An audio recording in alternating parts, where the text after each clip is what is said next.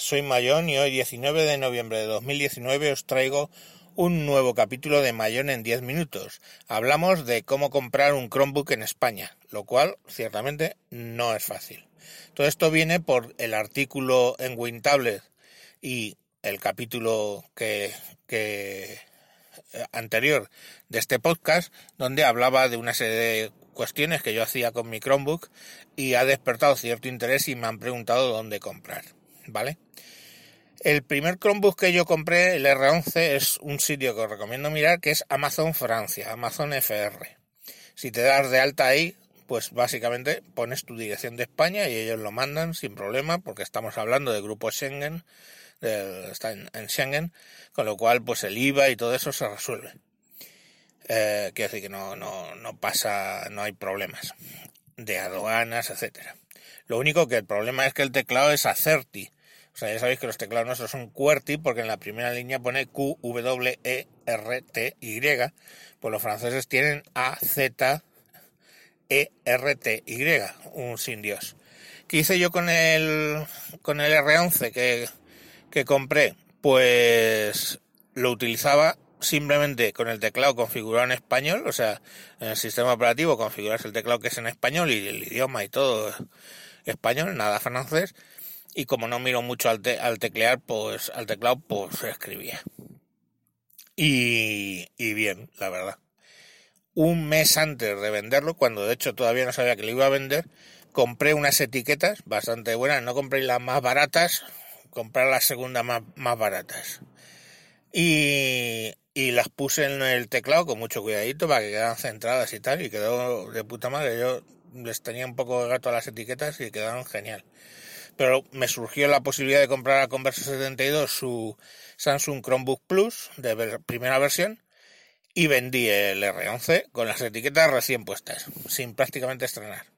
El R11 estaba comprado en Estados Unidos, otro sitio que os recomiendo, amazon.com.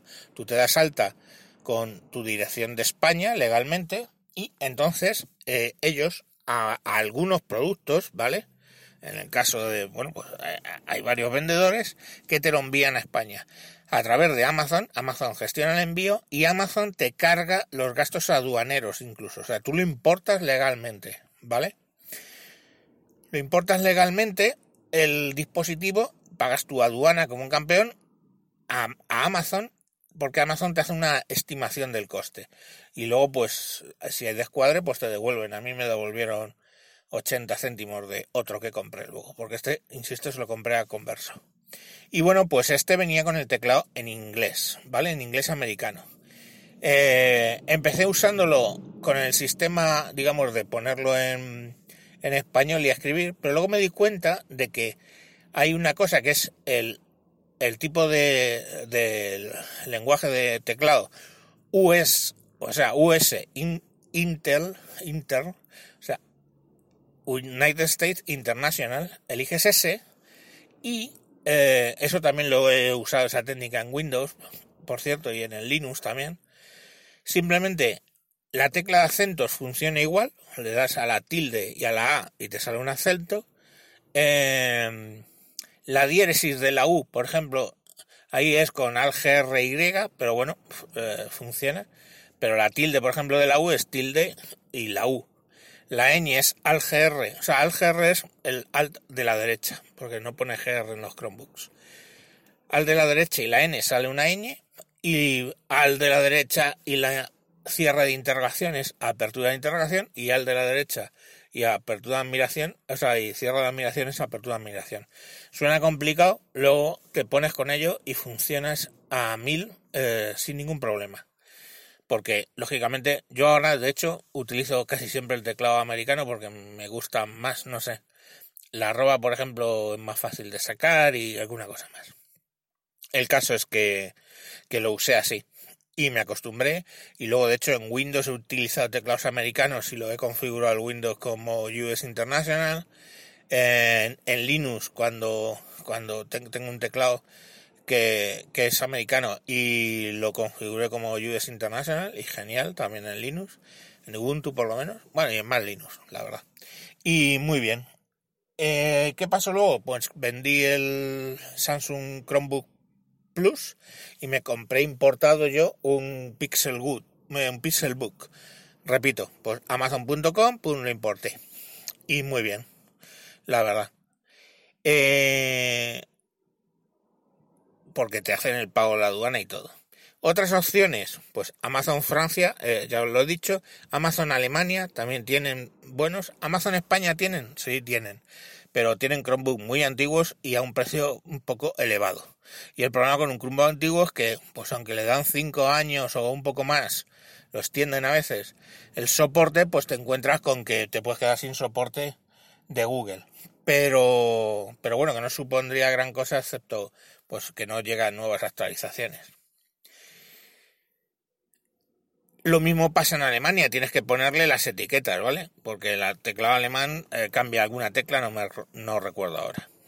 Eh, ¿Qué hay otra opción? Dice, no quiero líos, no quiero etiquetas, no quiero... Vale, tienes una web que es es.ctl.com. Eh, no estoy seguro, pero vamos, si pones CTL España te salta. Creo que es es.ctl.com. CTL, que no sonará, pero es un fabricante mm, americano de cierta entidad, sobre todo en los Chromebooks. Fabrican un montón. Y aquí ha traído varios, ha ido trayendo varios productos y no están mal.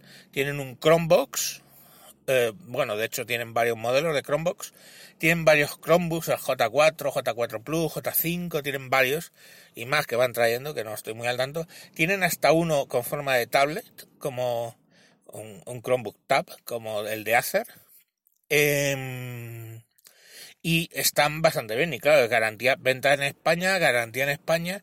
Y son equipos incluso que hay modelos que están ruggerizados, o sea que están preparados para incluso maltrato de los niños, etcétera. Y están muy bien, un poquito más caros, eso sí. Eh, es evidente porque, bueno, al fin y al cabo, pues eh, aparte de que están rugurizados y tal, pues tienen eh, algunos modelos, pues tienen el sobrecoste pues de vender cosas de esas en España.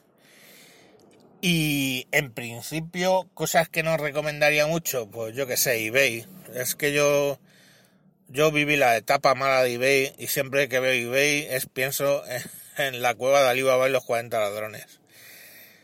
Bueno, ya sabéis la experiencia que tuve con el Amazon, con, con Amazon con el Pixelbook pero, pero sigo insistiendo que el sitio más lógico para comprarlo es Amazon. Y, y bueno, pues esas son un poco las alternativas que, que os doy. Una cosa que por favor, de verdad, no hagáis. De verdad, omitidla. Os voy a explicar.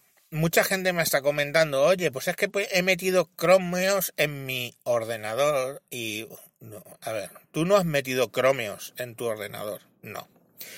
Chromeos, ya lo he explicado en otra parte, es la parte, tiene una parte que es pública, que es Chromium OS, igual que el navegador Chromium, y luego tienes el navegador Chrome, pues el código abierto es Chromium OS, sobre eso esto eh, Google mete mogollón de cosas privativas y sacan Chromeos.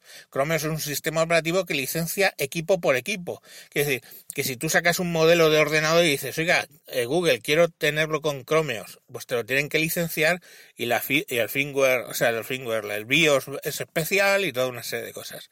Entonces, cuando... Entonces, lo que estáis instalando es un Chromium OS que lo coge una empresa, generalmente eh, lo que estáis instalando es Cloud Ready, que lo coge y encima pretendidamente hace cosas como para conseguir hacer lo que hace Chromios, pero no son capaces de hacerlo porque no tienen la licencia de Google. Por ejemplo, ejecutar Linux.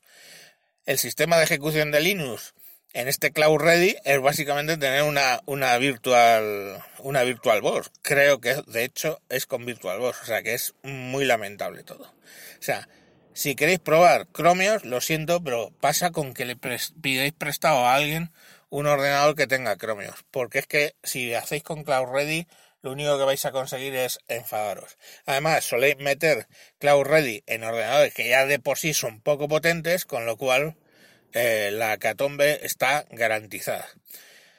Así que, bueno, pues eso es lo que, lo que hay. Tenéis vídeos y vídeos y vídeos en internet para ver cómo funcionan los cromeos y qué podéis hacer y qué no podéis hacer. Y gente como yo y gente en inglés contándoos qué es lo que se puede hacer. Pues probarlo eh, es pasa por, por pagarlo. Porque si lo probáis con Cloud Ready, os vais a llevar una sorpresa mala. Pero de todas maneras hay una cosa, tú a diario si usas el navegador Chrome en tu PC con Windows y todos tus servicios están en el navegador Chrome, pues tiene mucho, mucho parecido a lo que tú vas a conseguir con tu con tu Chromeos, ¿vale? Con tu Chromebook. Entonces, bueno, pues no sé, quiero decir que eh, paséis de Cloud Ready, de verdad, es una cosa muy decepcionante. Venga, un saludo, ¿salido? Un saludo y hasta próximos capítulos. Adiós.